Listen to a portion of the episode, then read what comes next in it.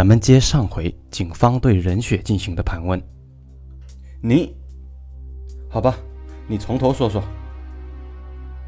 之前的事情你们都知道了，我十六岁打胎的事情，全校全场都知道了。我爸妈经常骂我，我也没心思学习了。从技校毕业以后，我也没有试着考大学，反正也考不上。我家条件不好，又没有关系，只能在家待业。当时小丁成绩比我还差，就是因为他爸爸有关系，送到洛阳上大专去了。我很嫉妒他。觉得他什么都不如我，竟然能混得比我好。当时我没工作，很着急，病急乱投医，我就去找小丁的爸爸老丁帮忙。他既然能让女儿去上大学，帮我找个工作应该没什么问题。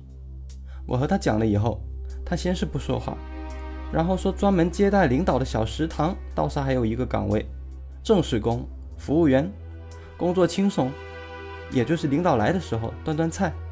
一周干不了几天，这工作又是铁饭碗，收入也不错。不过我的条件不符合，干不了。他是故意这么说的？当然了，他听过我的事情，觉得我容易上手。当时我十八岁，他四十多了，平时道貌岸然，装得像个人。我一直喊他叔叔。我当时很想要这份工作，就苦苦求他，说会尽力谢谢他。他笑着说：“你怎么谢我呢？有家姓王的拿着一大包钞票给我，就为他女儿能够干这个。”说着说着，他一只手就放到了我的腿上了。我当时一惊，用力的把手打开。他倒也没生气，还说：“你又不是黄花大闺女了，还装什么帅？我这个人最直接了，你跟我睡几觉，我就给你这个工作。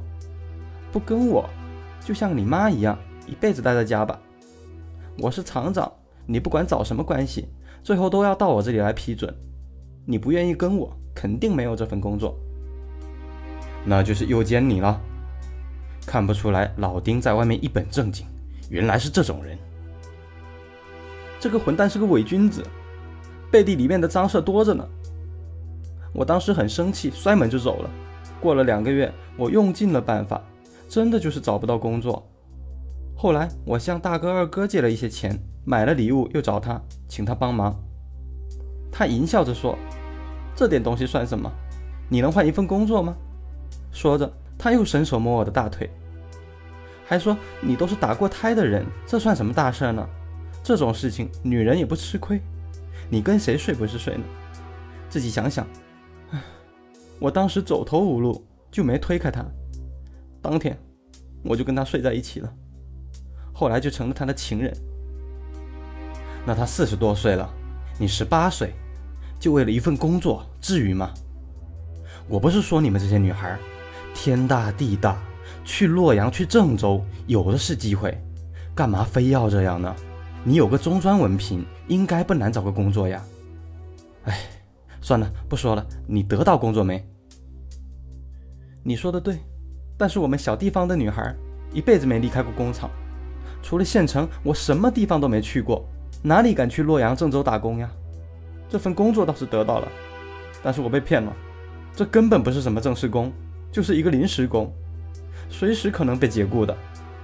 我很生气，找他闹，说他骗了我的身子，他却很无耻，说什么你这种条件找到这个工作就不错了，这服务员就是接待上级的领导，一周工作两三天，轻松的很。那么多人想干还不干了？他还说：“你以为自己身子值多少钱呢？就一个残花败柳。”我当时就气得大骂，他又恐吓我：“你爸爸、大哥、二哥都在我们厂，你大哥、二哥还是临时工，你要是瞎闹，不但自己干不成，你大哥、二哥也要滚蛋。”我当时十八岁，没有社会经验，被他一下也就不敢闹了。本来他说陪他睡几次就行了。后来又以临时工会解雇要挟我，隔三差五的让我陪他。这种地下情人维持了一年多，后来又出了一件事儿。什么事儿？我怀孕了。这个混蛋只顾自己痛快，从来不避孕。我去医院检查，医生说我十六岁时那次人流严重伤了子宫，如果这次再流掉的话，很有可能终生不孕。我就找他商量，他也一反常态，对我特别好，满嘴甜言蜜语让我去打掉。我有过这种经历了，开始没有受他骗，我坚决说不打，打了我以后可能都没孩子了，我就要生下来。我也不要你负责，也不要和你结婚。你给我钱帮着抚养就行了，但他不同意啊，非要让我打掉。他说了很多好话，什么我们这样怎么养孩子？等他和老婆离婚以后，我们正式再结婚才要。后来我才明白，他都是骗人的。他怕我生下孩子，用孩子找他闹，无穷无尽。他也怕生了孩子，这事闹出来，他厂长位置不保。他要斩草除根，坚决不要这孩子。结果呢？这次我很坚决，就是要留下。我也不是要挟他，我是真的想生个孩子。他见我很坚决，也急了。他先说给我一笔钱，我没同意。他又说在洛阳给我买个房，我也不同意。最后他没办法了，说给我一个工作。他说现在工厂有个老技术员退休了，空出一个岗位来，这个岗位待遇是很好的，是正式工。很受尊敬，工资奖金都是普通工人的三倍。我的学历是中专，符合要求。这种可是十年难遇的好事儿啊！只要我愿意打掉孩子，他就把这个工作给我。我怕被他骗，要求看看这个工作的情况。他把所有的资料给我看了，确实是有这样的一个岗位，我也符合要求。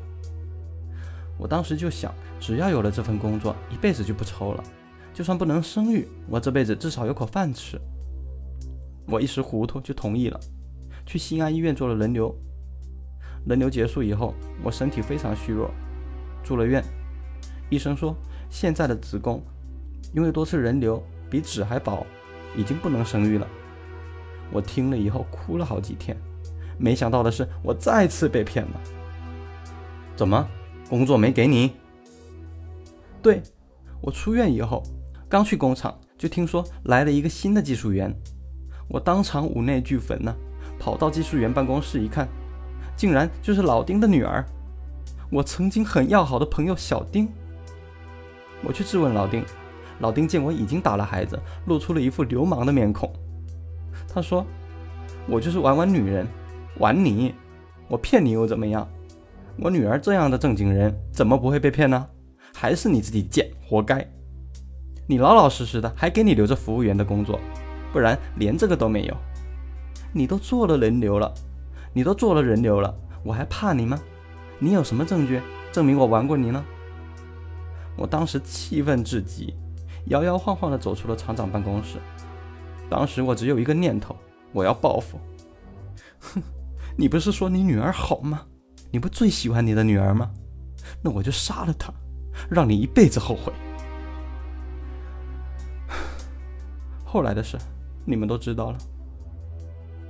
哎，你的经历是值得同情。老丁也确实不是个东西，冤有头债有主，你要杀也应该去杀老丁啊。小丁姑娘是无辜的呀，被你们这样杀了，冤不冤呢？再说了，老丁诱奸了你，骗你打胎，是混蛋，也罪不至死吧？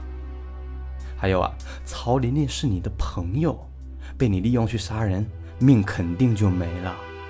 曹玲玲就一个妈妈，靠卖豆腐辛辛苦苦把儿子养大，你为了自己的私怨害死了人家的儿子，你对得起这个妈妈吗？你说究竟是你坏还是老丁更坏？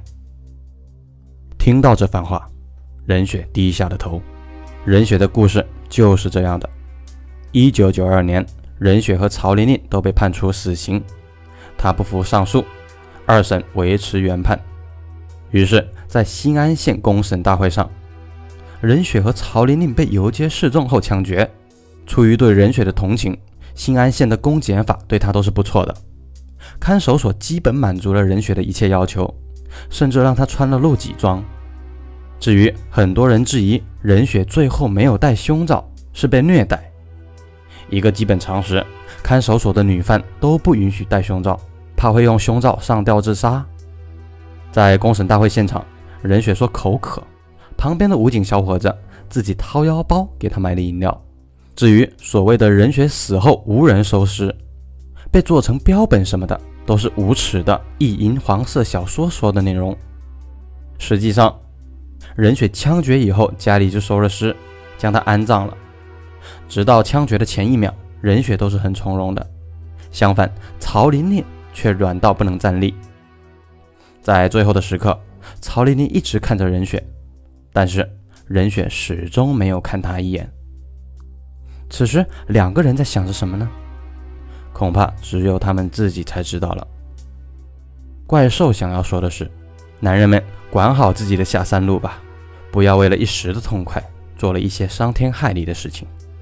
说不定哪一天，这就会十倍报应到自己或者自己家人的头上。好了，今天的怪兽说答案先到这里。哦，还有六幺八要到了，怪兽给大家准备了红包。打开淘宝 APP 搜索“怪兽发红包”，既能领取怪兽的红包，能持续领取到二十号，每天都有三次领取的机会。金额有多大呢？那要看自己的运气了。赶快去吧！淘宝 APP 搜索。怪兽发红包，咱们下期再见。